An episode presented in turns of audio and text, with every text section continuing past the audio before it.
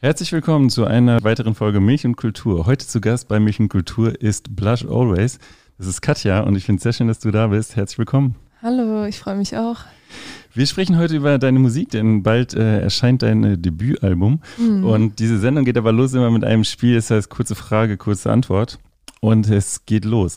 Mein Lieblingsinstrument ist.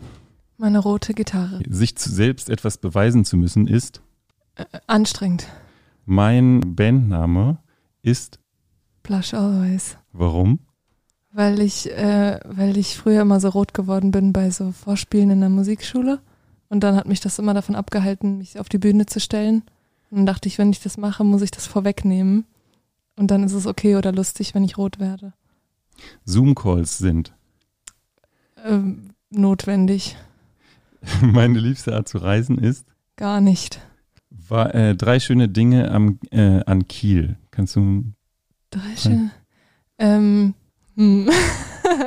Überfallen. Jetzt äh, fühle ich mich du schon. Du auch zwei sagen oder ein. Ja, aber das ist ja voll gemein, wenn mir nicht mal drei schöne Dinge über Kiel einfallen. Doch, fallen dir bestimmt, nicht? Genau, doch. Also die Förde ist auf jeden Fall sehr schön.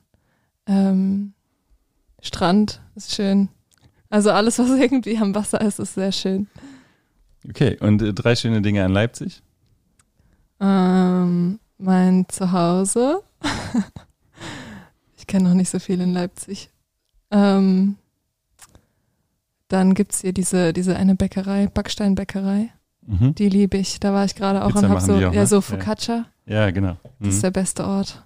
Und Kaffee Kater. Du äh, wirst am 29.09. Äh, dein Debütalbum veröffentlichen. Vielleicht die erste Frage mal, äh, wie geht's dir gerade? Wir sind gerade, heute ist der 6.9., ja. das heißt ungefähr äh, drei Wochen vor Debüt, äh, vor ähm, der, dem Release. Wie geht's dir gerade so? Ähm, cool, dass du das fragst. Das äh, wurde mir noch nie in einem Interview diese Frage gestellt, das finde ich irgendwie schön. Ja. Äh, mir geht's richtig gut. Ähm, ich habe gerade sehr viele Interviews und am Freitag kommt noch die letzte Single vor dem Album. Es ist September angebrochen. Als ich das gesehen habe auf dem Kalender, war ich ganz aufgeregt, weil das Album liegt schon auch wirklich jetzt eine ganze Weile fertig rum sozusagen und gab einfach viele Orga-Sachen, die noch gemacht werden mussten, bevor das jetzt rauskommen konnte. Und deswegen kann ich äh, kaum glauben, dass das jetzt wirklich so weit ist. Also die Songs ähm, sind teilweise 2019 schon geschrieben worden und ja, es, es wird Zeit. Ich freue mich total. Gab es eher zu viele äh, Songs, die du hattest und dann überlegen musstest, äh, welche kommen drauf oder waren ja, es ja, eher, ja, definitiv. Okay. Also ich habe ja auch am Anfang einfach Songs geschrieben, ohne zu wissen, dass ich überhaupt die Chance bekomme, ein Album zu machen. Mhm. Ähm, und jetzt sind Songs auf dem Album, die noch vor meiner EP entstanden sind. Ähm, ja, also genau. Und die anderen, die liegen alle in meiner Dropbox. Wie, wie ergab sich die Möglichkeit, ein Album zu machen für dich? Also wann wo hat das so Form angenommen? Äh, eigentlich in Kiel bei einem der ersten Konzerte, die ich überhaupt gespielt habe. Ähm, da war eben Lennart von den Leoniden und hat mich danach angesprochen gesagt, dass er die Songs super gut findet und dass er findet, dass sie aufgenommen werden sollten. Äh, und das war wirklich, glaube ich, mein zweites oder drittes Konzert überhaupt, äh, als ich das auch gerade erst angefangen hatte, Gitarre zu spielen.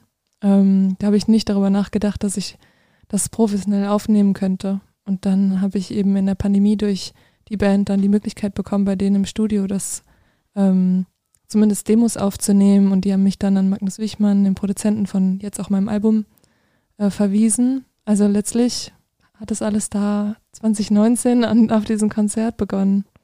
Wenn du sagst, 2019 sind die ersten Songs entstanden, bis mhm. wann kann man sich denn diesen äh, ähm, Album- oder Songwriting-Prozess vorstellen? Ähm, Waren die letzten Songs fertig eigentlich für dich? Ich, äh, Ende 2021 haben wir eigentlich den Großteil vom Album arrangiert und dann Anfang 22 aufgenommen. Ja, und bis dahin habe ich die Songs geschrieben, also vier Jahre, drei Jahre. Dann ist in diesem Jahr, wenn ich mich nicht irre, auch eine EP entstanden, äh, entstanden von ihr. Oder ist das schon letztes Jahr gewesen? Äh, let, die ist letztes Jahr rausgekommen, ja. Im März, glaube ich, ja. Okay, war das in, also in, den letzten, in der letzten Zeit war es eigentlich mehr dann Arbeit an dieser EP und dann wurde jetzt, kam jetzt nochmal quasi die Aufnahme des Albums, beziehungsweise. Ja, beziehungsweise die, die EP haben wir 2021 aufgenommen. Mhm. Ähm, und dann im gleichen Jahr eigentlich noch das Album fertig gemacht. Mhm. Äh, ja. Und dann 2022 im Studio fertig aufgenommen. Dein äh, Debütalbum heißt äh, You Deserve Romance. Mhm. Und ich frage dich jetzt einfach mal, ähm, würdest du gern, äh, oder als du das Album geschrieben hast, ähm, da denkt man ja auch über den Titel nach, man hat einen Titel im Kopf, oder man denkt vielleicht auch erst mal über Stücke nach und hat hinterher dann äh, einen Titel, weil die Stücke das einfach oder diesen Titel hergeben. Mhm. Wie war denn das bei dir? Ähm, Gab es diesen Titel und dann haben sich die Songs im Untergrund oder eher andersrum? Nee, das Album war schon ähm, lange fertig und dann habe ich das neue Buch von Sally Rooney gelesen. Das heißt, glaube ich, auf Deutsch Schöne neue Welt, wenn ich mich nicht irre. Und da ähm, steht dieser Satz You deserve romance drin, weil in dem Buch schreiben sich zwei Freundinnen E-Mails und tauschen sich über aktuelle Beziehungen aus. Und das ist quasi so das, was die eine Freundin der anderen mitgeben möchte. So als Erinnerung, dass sie nicht vergisst, dass sie das verdient hat.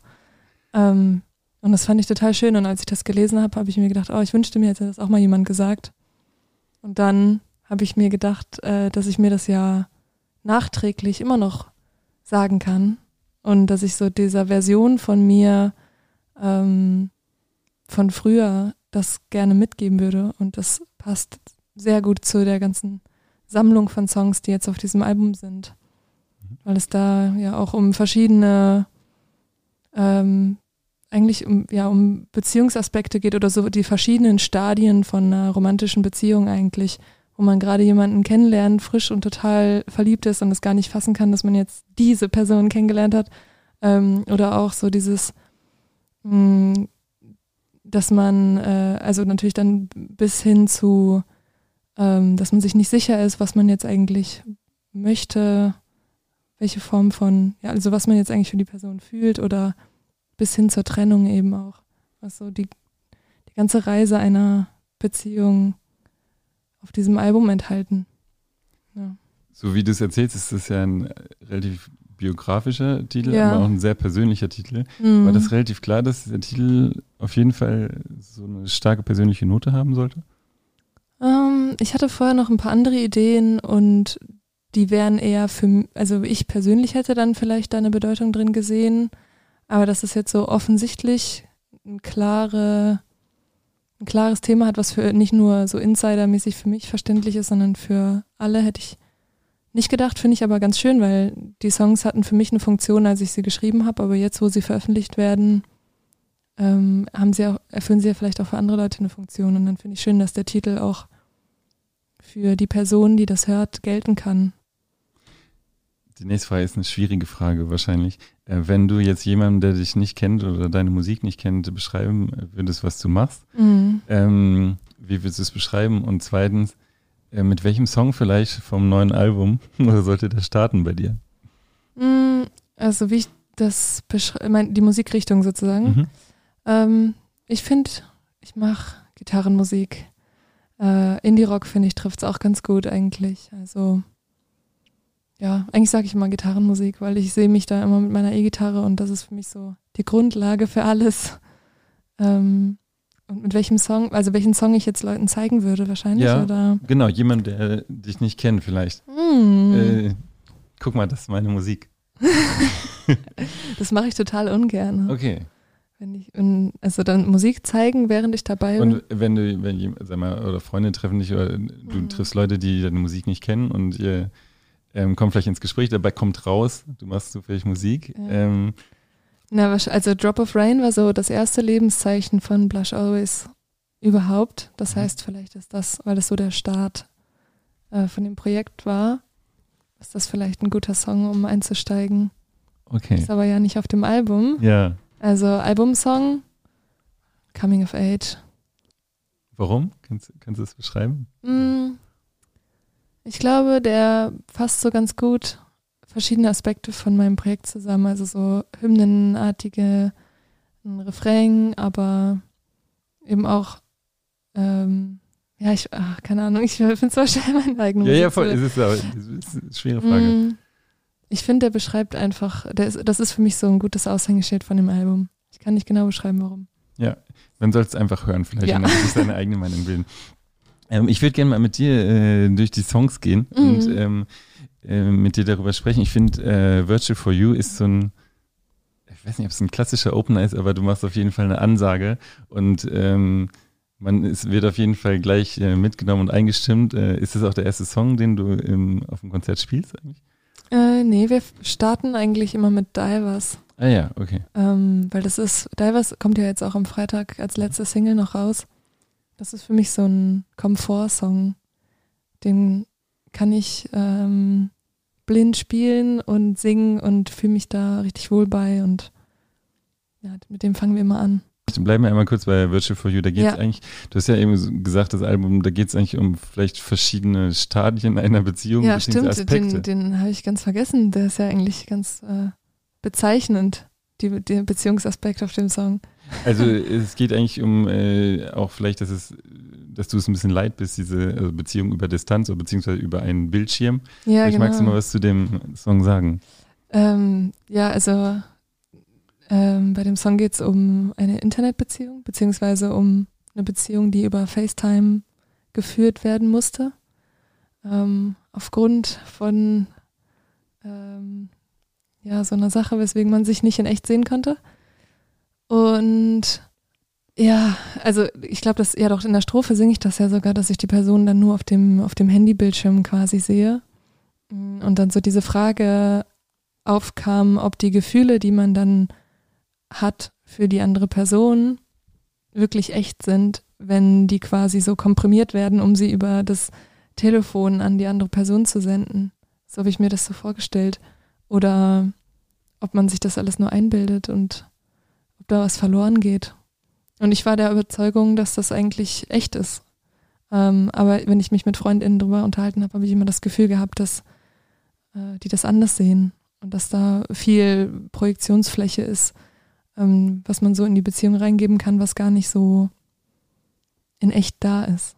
Geht es da um verschiedene Dimensionen einer Beziehung? Also dass man da, dass das zu eindimensional ist oder äh, über, ein, über einen Bildschirm eine Beziehung Mhm. hat, dass äh, bestimmte Bes- Dimensionen einer Beziehung vielleicht gar nicht möglich sind, äh, Ja. die man haben kann. Ja, vielleicht, genau. Aber ich fand trotzdem, dass das äh, wertvoll sein kann oder ist. Zu dem ersten Song auf dem Album hast du uns eine Demoaufnahme mitgebracht und wir hören mal rein.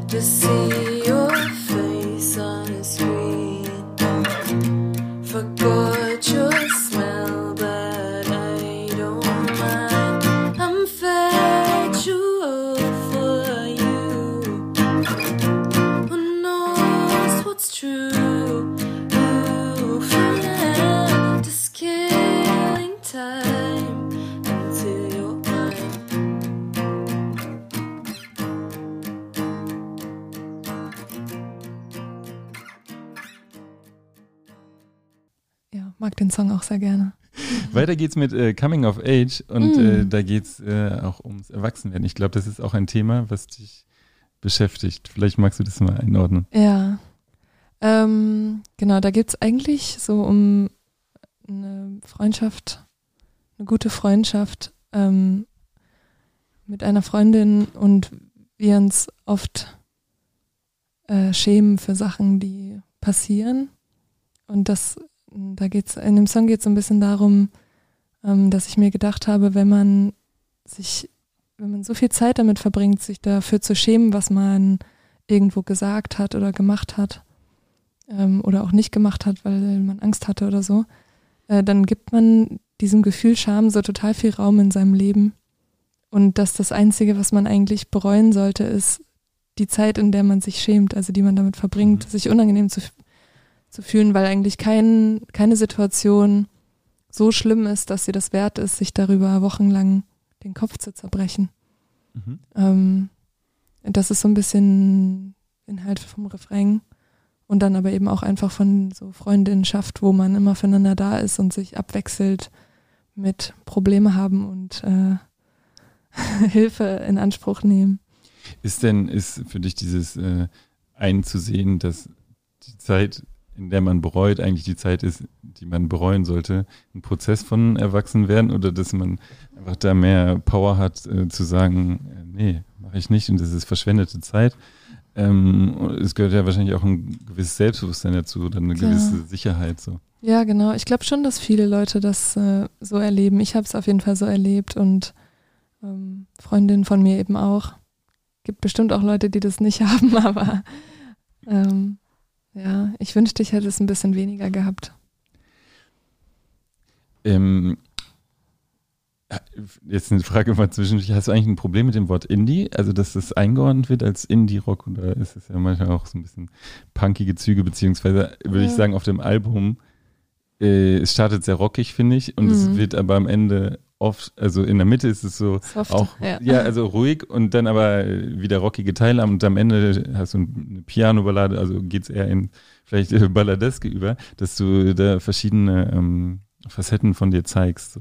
Ja, also ich glaube, Indie-Rock ist eigentlich ein ganz guter Überbegriff für das Album, ähm, weil, also ich habe dann eher ein Problem damit, dass ich viele andere Projekte auch als Indie-Rock bezeichne, die ich, glaube ich, nicht als Rock bezeichnen würde, sondern eher als Pop. Und dann, Worum geht's? äh, Was sind das für? ähm, naja, viel so Bedroom, ähm, Indie-Sachen. ähm, ja, ich habe ich hab manchmal das Gefühl, dass das auch cool ist, äh, seine Musik als Rock zu bezeichnen. Und dadurch das aber so ein bisschen shiftet. Also, dass Ja. halt eigentlich nicht so rockige Musik als Rock bezeichnet wird. Und ähm, eigentlich könnte ich wahrscheinlich nicht mal mein Album als rockig bezeichnen, wenn man Mhm. sich wirklich rockige Dinge anhört. Also, ja, deswegen, ich glaube, Indie-Rock ist schon okay. Mhm. Vielleicht Alternative Rock, wenn man, wenn man jetzt auch so die Varianz ein bisschen mehr mit einbezieht. Ja. Fühle mich mit allem wohl. In dem äh, Song Blue geht es um unter anderem um Stille. Ja. Ähm, magst du dann was zu dem Song mal was sagen? ja, Blue ist tatsächlich einer der ersten Songs, die ich überhaupt geschrieben habe. Hm. Und auch so ein Song, als ich den dann angefangen habe, ähm, Leuten zu zeigen, ähm, wo ich das erste Mal gemerkt habe, dass ich da auch die Rückmeldung bekomme, dass es ein wirklich guter Song ist. Also der hat mir äh, viel Selbstbewusstsein gegeben, dass Songwriting ähm, das Richtige für mich ist und ich das weitermachen sollte. Und da geht es so darum, mh, ja, um Stille, genau, um wenn man eine Person kennenlernt und zusammen in einem Raum ist, ähm, dass ich eigentlich nicht so richtig weiß, was ich, was ich fühle, was ich denke. Hm. ist so lange her, dass ich den geschrieben habe. Aber ich finde, man kann ja auch mit Worten, man muss es ja auch nicht zerreden. Also ehrlich Mhm. gesagt, ähm, ich habe jetzt, ich hab jetzt gerade so versucht, darüber nachzudenken, wie nochmal die Lyrics von dem Song sind. und in meinem Kopf ist Quiet, say something now. Ja, stimmt, stimmt. Ja, so dieses Aufrappeln. Sag doch mal was, sag doch, was du fühlst oder so. Aber wenn ich gar nicht weiß, was ich fühle, was sage ich denn dann? Mhm. Ja, das ist, glaube ich, so. Mhm. Okay, einfach den. Song, einfach, mal, den- einfach mal den Song hören. Ähm, es gibt zwei Songs auf dem Album, da geht es um Zuhause, beziehungsweise einer heißt At Home und es gibt ein At Home Interlude.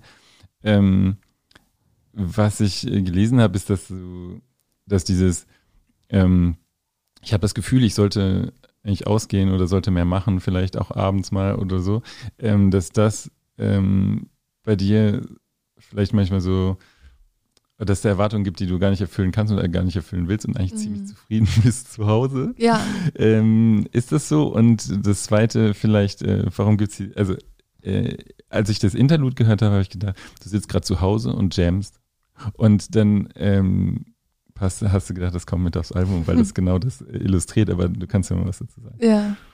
Äh, genau, also in At Home geht es ziemlich genau darum, dass ich eigentlich gemerkt habe, dass ich oft Verabredungen nicht annehmen möchte, obwohl ich eigentlich Zeit hätte, weil ich einfach gerne bei mir zu Hause sitze, Gitarre spiele, Songs schreibe, über irgendwas nachdenke. Ähm, ja, genau, und ich auch eigentlich gar nicht so FOMO gar nicht so habe, sondern eher den Druck verspüre, dass ich jetzt mal was machen sollte. Ähm, und wir haben vorhin ja kurz drüber gesprochen, wenn ich dann bei, bei mir auf der Straße oder so, wenn da ganz viele Bars und Cafés wären und ich dann immer sehe, dass da Leute socialisen, dass ich dann eher, glaube ich, das Gefühl kriegen würde, dass irgendwas mit mir nicht stimmt, wenn ich das nicht machen möchte oder nicht brauche. Ähm, ja, es geht um die Zufrieden Zufriedenheit allein zu Hause. Ähm, ich habe ich hab letztens ein Konzert gespielt in Dresden und da habe ich, als ich den Song ähm, gespielt habe, auch so die Anekdote erzählt, dass ich äh, letztes Jahr mit meiner Band auf dem Leoniden-Konzert, also wir haben Vorband gespielt für Leoniden, ähm, und da, Leoniden sind ja eine sehr energetische Band, die viel ihr Publikum animieren, Dinge zu sagen, zu rufen, zu machen, keine Ahnung. Und ich das ausprobieren wollte und dann war bei At Home gefragt habe, ähm, wer denn auch gerne äh, oder wer auch ungern in Urlaub fährt und gerne einfach zu Hause ist. Und es war dann irgendwie so eine Venue mit 2000 Leuten und es war einfach mucksmäuschenstill. und ich habe mir natürlich Okay, genau die Frage, hab mir, ja, genau, aber ich habe gar nicht drüber nachgedacht, dass das natürlich eine Frage für alle Introverts ist und die natürlich dann wahrscheinlich entweder gar nicht da sind, Ja, erstens, Ja. und wenn sie da sind, sich auf keinen Fall äh, melden oder rufen würden. Und hatte ich das Gefühl, ich habe ähm, als Introvert ja, ein bisschen verkackt. Jetzt mache ich das nicht mehr. Ich werde nie wieder Leute animieren. Ja, äh, ist ja spannend. ne? Ist erst das Gefühl, dass es so auch im Bekanntenkreis an dich herangetragen wird? Also, oder dass es dieses Alleinsein auch immer sowas mit ähm, ja, ein bisschen komisch, warum will die nicht, warum will die nichts machen, die ist jung und will Ja. eigentlich oder Ich finde, man kann das so immer so ein bisschen schwer begründen, dass Mhm. man jetzt vielleicht sich nicht verabreden möchte, obwohl Ja. man eigentlich Zeit hätte. Und dann so in diese Situation gerät, wo man dann irgendwie begründen muss, warum man nicht kann. ja. Aber mit der Zeit, finde ich, kristallisieren sich dann so die Freundschaften raus, in denen man ehrlich sein kann und die Verständnis dafür haben, wenn man sagt, nö. Und das Interlude. Das Interlude, das ist im Studio entstanden mit ähm, meiner Band, mit denen habe ich zusammen das Album arrangiert. Ähm, und wir haben, also man muss sich so vorstellen, dass wir, dass die, die Rhythmusgitarre und Gesang und die Songstruktur von jedem Song vorher feststanden. Und wir dann immer im Studio, habe ich das eingespielt, so quasi als äh, Orientierungstrack. Einfach Gitarre und Gesang zusammen und hatten wir den gesamten Song da so liegen. Dann haben wir immer die Strophe oder Refrain oder welche Parts auch immer geloopt. Und wir waren zu viert im Studio und alle hatten ein Instrument. Irgendwie Gitarren, Bass, Synthes oder ganz viele Effektpedale und so weiter. Und dann ähm, haben wir einfach experimentiert, was dazu passt. Und immer wenn jemand eine Idee hat, haben wir es aufgenommen und haben dann so alles übereinander gelegt äh, und am Ende aussortiert, was der Song eigentlich braucht. Ähm, und ja, das Interlude war dann eben auch einfach äh, was, was so experimentiert wurde. Wie gesagt, das finde ich echt schön und haben wir dann so mit draufgepackt und man hört uns ja auch so lachen im Hintergrund. Ja, dann hört man die Stimme, ja genau. Ja. Ähm, ich finde in dem Song Our Moans äh, Will Echo, finde ich, experimentierst du auch mit deiner Stimme vielleicht, oder die Stimme hört sich auf dem Song auch nochmal ein bisschen anders an. Ja, Äh, war das auch so ein experimenteller Song oder zu sagen, ich will nochmal eine, eine andere Facette meiner Stimme zeigen? mm, der Song ist auch echt früh entstanden. Ich glaube sogar auch 2019 oder 2020. Ähm, und es war eine Phase, in der ich super, super viele Songs geschrieben habe. Also irgendwie jeden Tag eine neue Idee. Und ich glaube, das war so ein bisschen, äh, weil ich mich nicht selbst langweilen wollte, habe ich eben so dieses Gitarrenriff gespielt und dann einfach so drauf los gebrabbelt. Und dann kam das bei raus. Es war überhaupt nicht geplant, ich mache jetzt einen Song, der so und so ist, sondern sehr intuitives Songwriting, sodass ich jetzt im Nachhinein immer gar nicht mehr so genau weiß, wie das eigentlich entstanden ist. Jetzt hast du gesagt, ähm, du machst Gitarrenmusik. Ja, Äh, trotzdem gibt es äh, ein Piano, eine Piano-Ballade. Ich finde, Ballade kann, kann auch mal was Abwertendes haben, aber ich, ist auch ein schöner Begriff. Ähm, es ist eine Ballade, würdest du dem zustimmen? ja. Ähm, wie kommt der Song denn aufs Album? Ähm, der Song ist sehr alt. Ich habe ähm, mit vier oder fünf angefangen, Klavier zu spielen. Und als Teenager hatte ich dann einen Klavierlehrer, der so das Interesse an Songwriting in mir erkannt hat und mich dahingehend unterstützt hat und gepusht hat. Und ähm, dann war eben, irgendwann kam ich mal zum Unterricht und habe ihm das vorgespielt. Und das war das erste Mal, dass ich irgendwie eine Gitarrenidee, äh, eine Klavier-Songidee hatte, die ich selber gut fand. Und dann hat er mir immer gesagt, mach Gesang dazu, mach noch andere Sachen dazu, wir können andere Leute aus der Musikschule fragen und hat mich motiviert, den Song eben ja weiter zu arrangieren. Und für mich war dieses Klavierstück so heilig, dass ich ähm, nichts dazu machen wollte, weil ich immer das Gefühl hatte, das macht den Song kaputt. Und jetzt, als ich dann wusste, ich bringe mein erstes Album raus, habe ich mir gedacht, dass es immer noch, es gibt immer noch diesen einen Song, der hat immer noch keinen Gesang, da ist immer noch nichts anderes dabei. Und dann war ich bei meinen Eltern zu Hause und habe den auf dem Klavier gespielt und habe dann einfach mal probiert, was darüber zu singen. Und dann ist mir diese Melodie gekommen und der Text und dann äh, war das das erste Mal, dass ich dachte, dass es doch ähm, dem Song gerecht wird oder sogar den Song besser macht. Deswegen ist er mit da drauf und ich habe jetzt quasi meine Hausaufgabe von als ich 14 war abgeschlossen. Ich habe Ja. den Song fertig gemacht. Schön mit dem Debütalbum etwas abgeschossen. Sehr auch schön. ja. Äh, und der letzte Song ist ähm, Dance into My Head. Warum ist dieser Song der letzte Song auf dem Album? Ähm, weil der ähm, eigentlich positiv ist. ist ein, ich finde, er klingt nicht so, aber der Inhalt ist eigentlich schön. Dass man sich auf alles freut, was noch kommt mit einer Person. Und das finde ich schön am Ende des Albums und trotzdem ist er auch nochmal rockig und so ein bisschen epic. Dass das ja so eine Mischung aus einer Schwere, einer Hoffnung und dem nötigen Rock, den ich den Leuten mitgeben möchte, ist. Wir haben jetzt gar nicht über alle Songs gesprochen, aber Ja. vielleicht können wir über äh, einen noch sprechen. Also ähm, du hast gerade gesagt, Divers ist der, der am Freitag, äh, Ja. eine Single, die am Freitag rauskommt. Für den Song Divers hast du uns eine Demoaufnahme mitgebracht. Hören wir mal rein. Do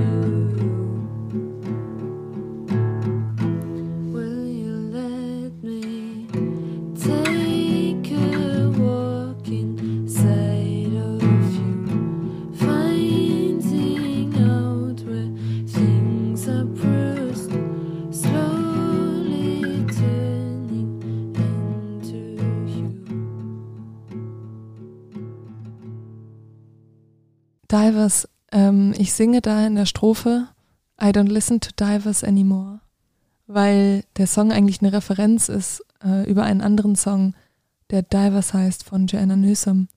Und es gab eine Zeit, da habe ich diesen Song sehr, sehr, sehr viel gehört und eben mit einer anderen Person geteilt. Das war sozusagen unser Song.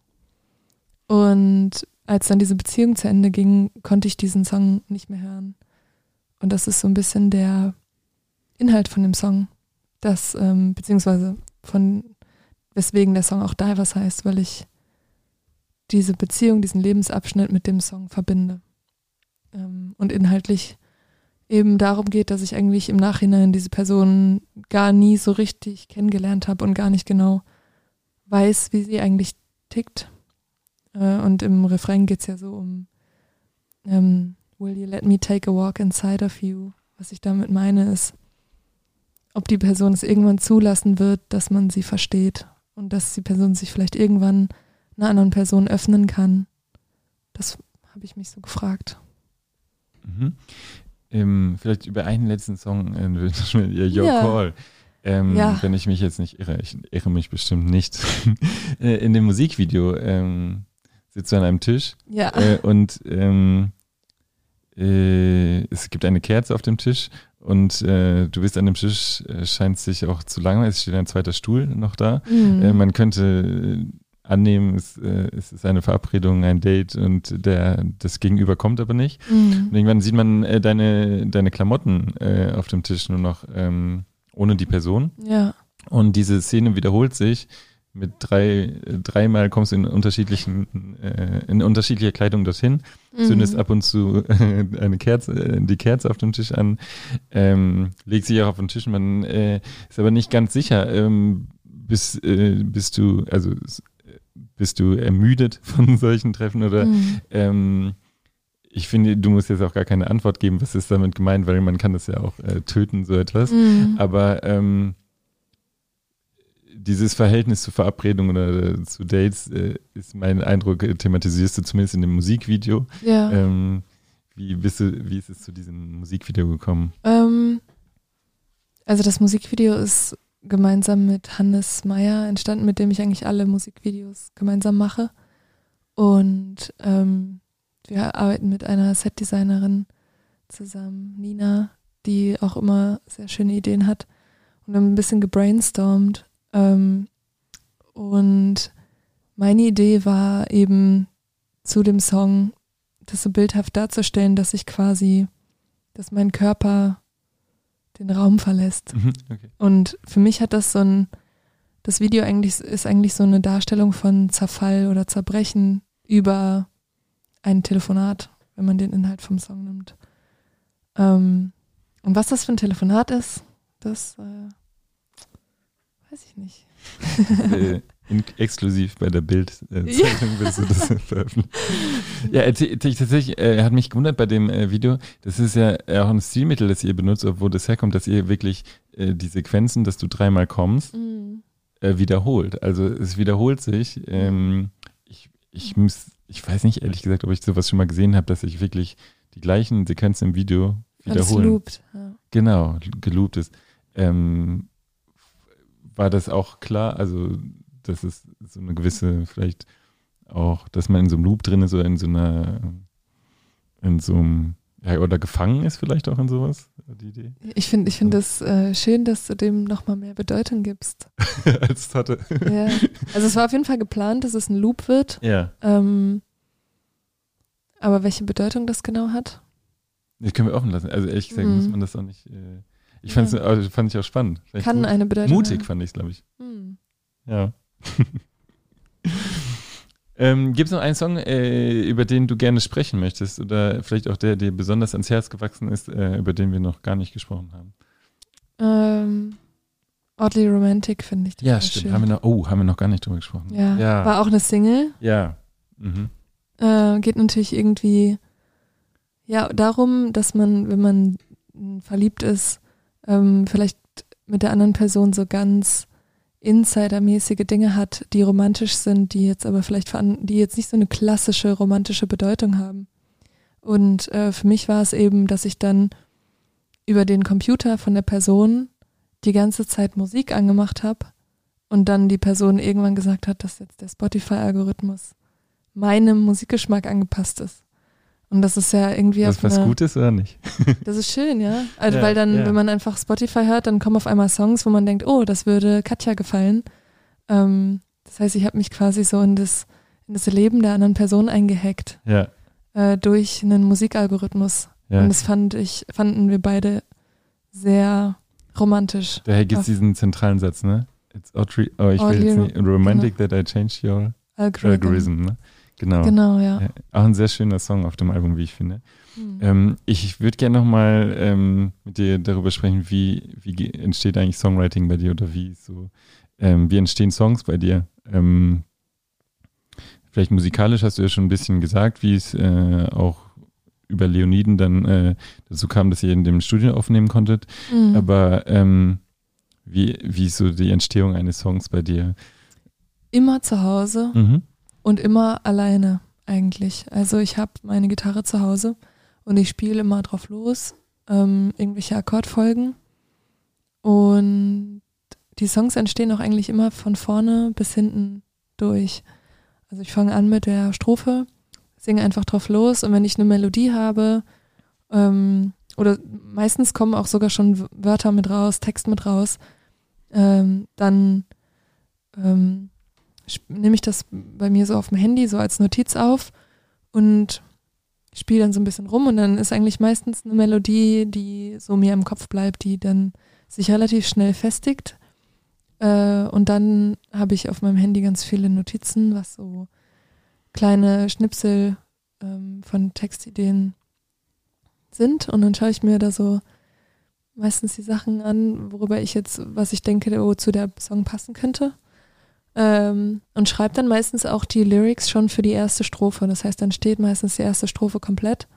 Und dann überlege ich, was jetzt ein Refrain sein könnte. Und dann mache ich genauso weiter. Also mit wieder Gitarre, dann Gesang und eigentlich entsteht beides relativ gleichzeitig. Text, Gesangsmelodie und Gitarre. Mhm. Äh, das heißt, es ist ein super intuitiver Prozess, der auch echt schnell geht, oft. Ähm, dass dann an einem Tag auf jeden Fall dann der Song fertig ist. Manchmal fehlt nur noch eine zweite Strophe oder manchmal fehlt nur noch ein C-Teil oder so. Ähm, ja, und so schreibe ich die Songs dann komplett fertig, von vorne bis hinten durch. Und dann haben wir es fürs Album jetzt so gemacht, dass wir uns eben zu viert eine Woche im Studio getroffen haben. Und dann, wie ich vorhin kurz beschrieben habe, dass wir eben wirklich diese, äh, diese Spur haben als Orientierung von meiner Gitarre und dem Gesang und wir dann zu viert experimentieren, was kann es noch für Solo-Gitarrenparts ähm, geben oder äh, Drums und Bass, alles noch da hinzugefügt und da eben auch ganz viel so mit Sounds ausprobiert und rumprobiert und wir haben uns pro Tag einen Song vorgenommen und haben das am Ende auch so geschafft, ähm, weil zu dem Zeitpunkt eben noch acht Songs, einer davon der Piano-Song gefehlt haben. Und dann haben wir das in der einen Woche mehr oder weniger fertig arrangiert und dann nur noch mal Final, Drums und so weiter im Studio aufgenommen. Ja. Ähm, dass du alleine aufnimmst ähm, und auch bis zum Schluss, sage ich mal, oder bis so eine Version steht mit äh, Gesang, Melodie, also Stimme, Melodie und Ja. Gitarre. Heißt es auch, dass es dass da wenig Mitsprache, also kein Mitspracherecht gibt, beziehungsweise dass du es auch bewusst machst, ich mache es so und dann können wir über die Instrumentation und wie dann bestimmte Soli oder so da reinkommen, äh, Mhm. diskutieren, aber äh, der, Rest ist deins so komplett? Ja, eigentlich schon. Oder ich habe das eigentlich immer vorgegeben. Es gibt jetzt ein paar Songs, wo es dann so Post-Chorus, Gitarrenparts gibt. Ähm, das ist natürlich dann strukturell dazugekommen. Aber an sich habe ich das nicht so gerne, wenn man an der Gesamtstruktur noch was umwirft. Ja, ich finde, nee, ich finde es immer spannend, weil zum Beispiel, Ja. ich find, an Mike Kantereit, die haben, glaube ich, beim letzten Album Freunde eingeladen Mhm. und haben gesagt, äh, die sollen immer sagen, was sie dazu denken. Mhm. Und wenn dann alle das doof fanden, haben die das, glaube ich, auch nicht dann weiter verfolgt. ah, so. echt? Okay. Gab es, glaube ich, nicht. Äh, Also der Fall, den Fall gab es so in, glaube ich, Ja. nicht, aber ähm, dass sie schon so ein bisschen vorgehorcht haben, ah, wie könnte der ankommen, äh, was wollen die eigentlich? Ähm, ja, spannend und cool. Ja, also da, da das ich war nicht ganz das, sicher, das, was ich davon halten Nee, das, ja, ich glaube, das äh, entwickelt sich so, wenn man dann wirklich Fans hat. Hm. Aber ich habe keine Fans. Deswegen äh, Okay. muss ich auch überhaupt nicht darüber nachdenken, wie die Songs ankommen, Okay. sondern Ab wie viele Fans machst du das? So. Ab dem ersten. Nein. Ja, ich, nee, ich weiß nicht, ich glaube, es ist ja auch schon sehr ungewöhnlich. Also ich weiß nicht, also es war ja natürlich auch wahrscheinlich bewusst äh, dieses Setting des Albums und so. Aber ähm, ich habe schon, cool. glaube ich, Also- einen ziemlich, ähm, äh, also mein, mein Geschmack ist schon sehr ausgefeilt. Also ich weiß schon genau, wann ich, ähm, wann mir was gefällt, sozusagen. ja, Das heißt, oft war es auch so, dass eben meine Band dann Sachen angeboten haben, Gitarrenmelodien, Drum-Parts, Basslines und ich daneben saß und dann immer gesagt habe, ja, vielleicht noch ein bisschen mehr so, vielleicht noch ein bisschen mehr so äh, und eigentlich mehr directed habe in dem Fall, weil ich keinen Bass spiele und keinen Drums spiele. Äh, und dann das alles nach Gefühl entschieden habe und dann mal gesagt habe, das finde ich cool. Und es war eine ganz coole Rolle und es war auch für meine Band, die eben so vorher auch noch keine Songs geschrieben haben, auch cool, weil die eben ganz viel experimentieren, ausprobieren konnten und aber nicht selber entscheiden mussten, wann jetzt eigentlich Stopp ist. ja. Und das kann ich ganz gut. Also ich verlaufe mich da nicht so, ähm, sondern habe relativ schnell ein Gefühl dafür, wann der Song jetzt eigentlich fertig ist. Das Album ist veröffentlicht auf einem Label, das heißt Embassy of oh du- Music, Mhm. heißt es so? Genau. Ähm, jetzt bist du eine junge Künstlerin mit einem Debütalbum. Ähm, wie viel wird dir denn reingesprochen, also oder reingeredet, wenn du jetzt so ein, äh, du wirst gefeiert als die spannendste Newcomerin äh, der Indie-Szene. Wirklich? Musik, bei Musik 3000 stand das, ja. Ist ja cool. Ja, ist cool. Also seit, weißt du das jetzt, bist die spannendste Newcomerin der Ja. Indie-Szene.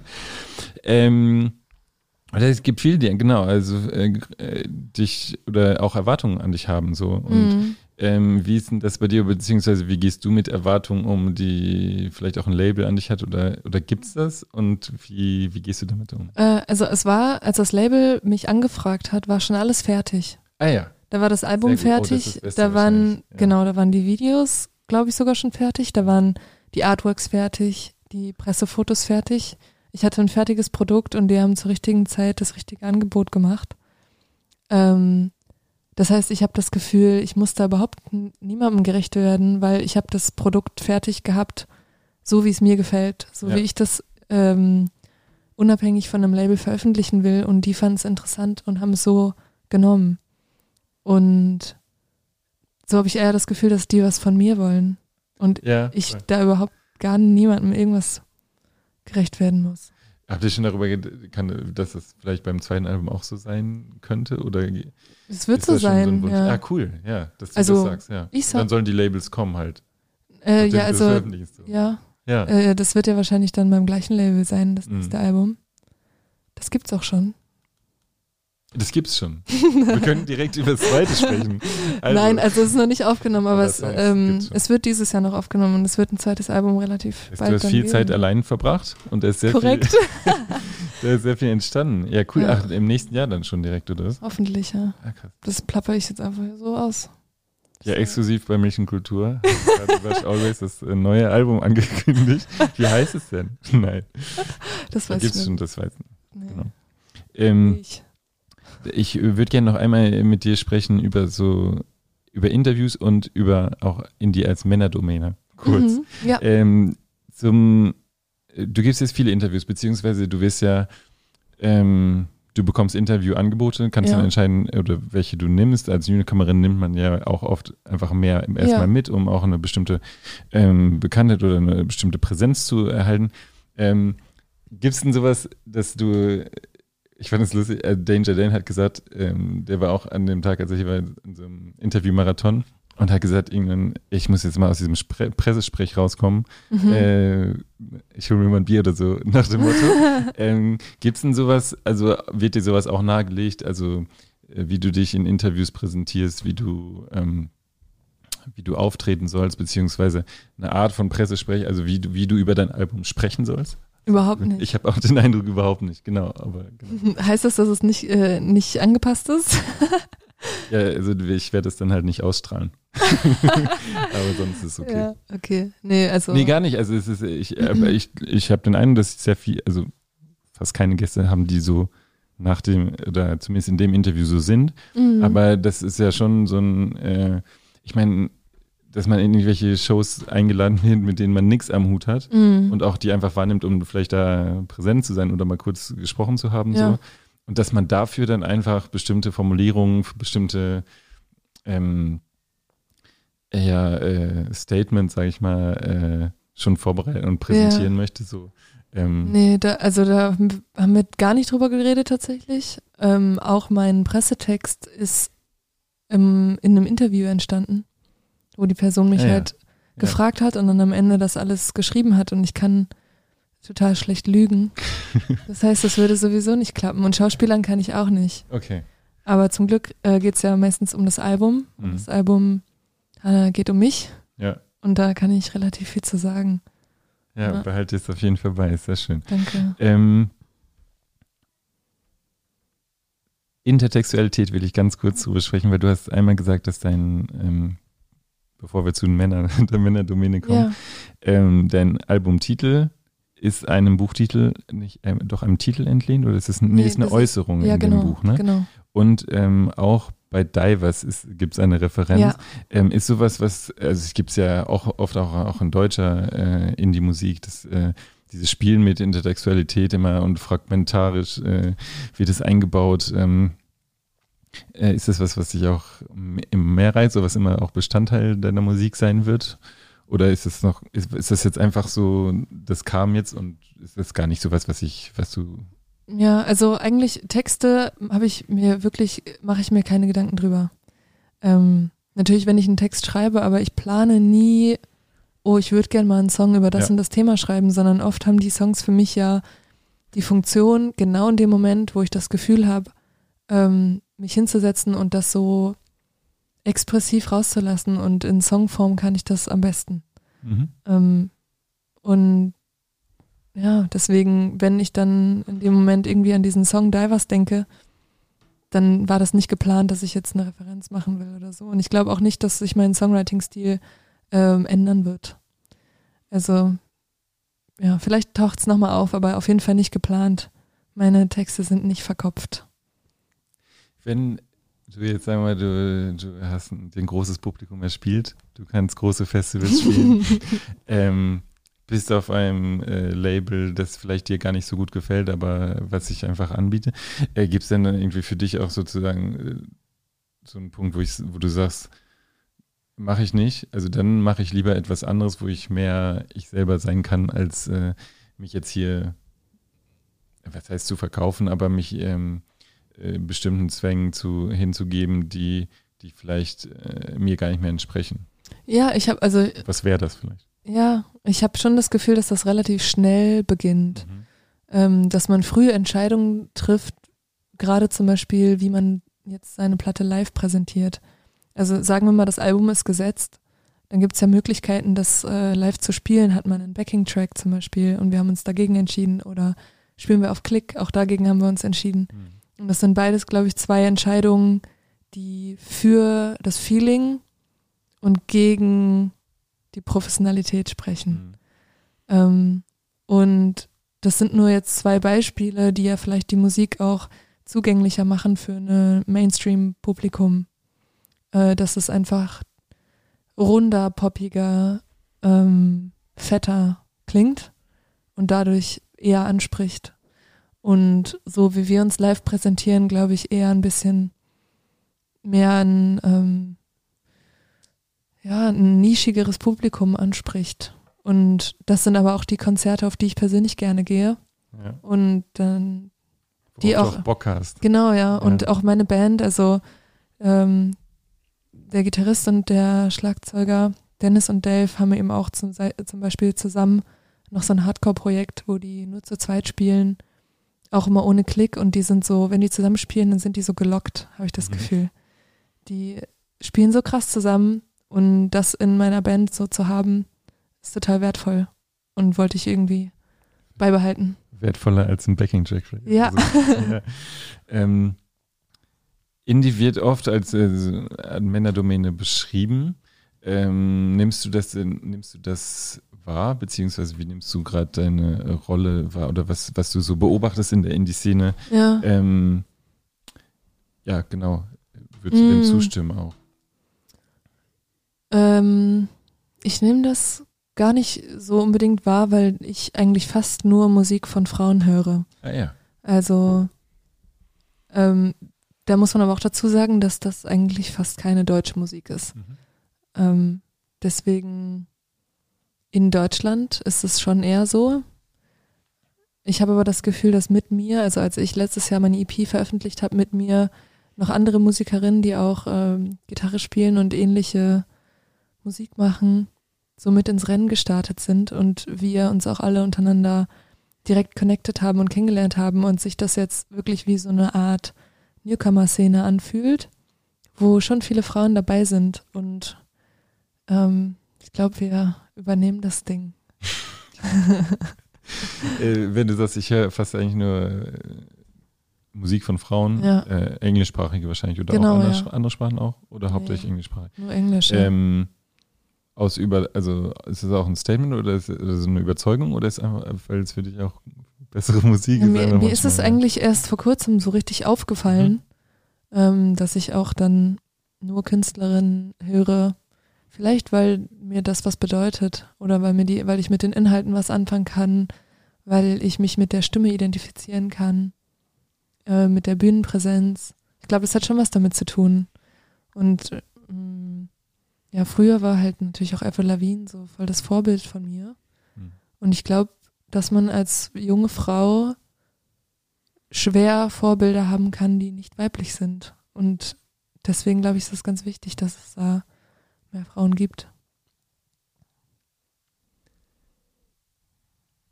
Okay, äh, kannst du den letzten Satz erklären? Warum kann man als junge Frau nicht Vorbild haben, die nicht weiblich sind? Oder für den Umkehrschluss vielleicht heißt es im Umkehrschluss, aber für Jungs Na, ist es schwierig vielleicht, zu sagen. vielleicht weil, weil das so, ähm, ich glaube, weil junge Frauen generell oft das Gefühl haben, dass sie nicht das Gleiche erreichen können Hm. wie Männer. Und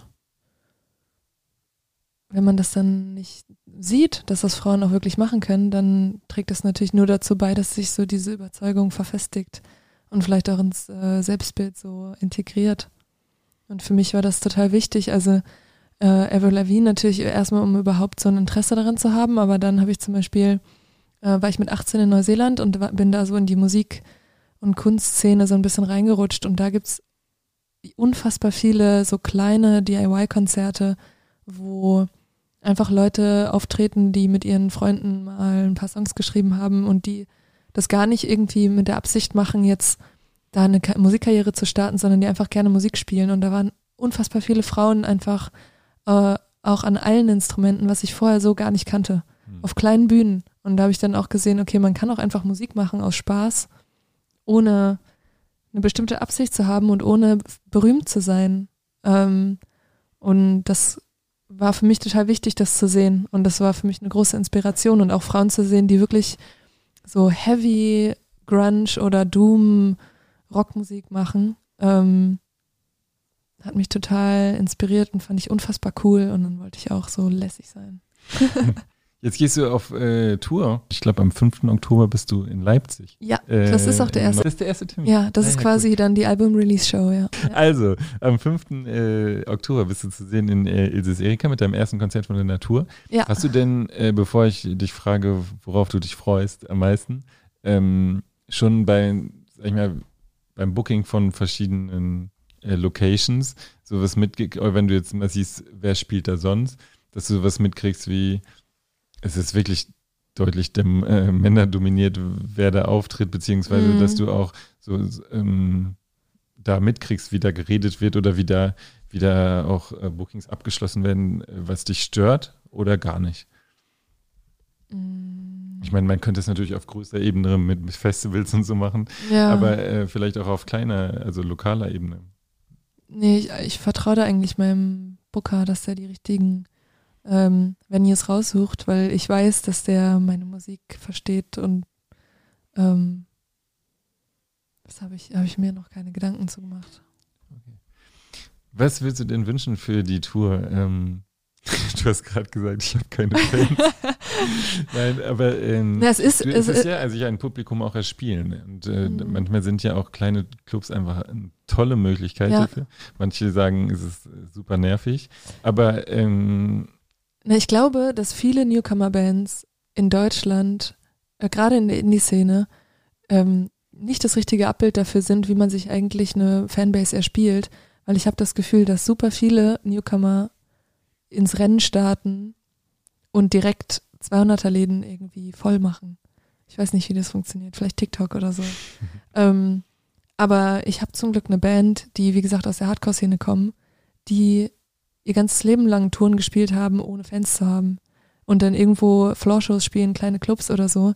Und die auch meinten, ist doch egal, ob es Vorverkauf gibt, du spielst einfach die Konzerte und wenn da zehn Leute spielen, dann sind da zehn Leute und wenn da 100 stehen, stehen da 100. ja, Äh, und das finde ich äh, so schön und wichtig, dass ich da mit den Leuten in meiner Band spiele, weil so über Social Media und so ich das Gefühl habe, dass bei Konzerten, die nicht voll sind, werden keine Fotos gepostet oder wenn zu wenig Vorverkauf ist, werden Shows abgesagt, ohne dass das öffentlich passiert, weil einem irgendwie suggeriert wird, dass man sich dafür schämen muss. hm. Wo ich auch auf jeden Fall anfällig für bin, dass ich da so mit in diesen Strudel reingerate.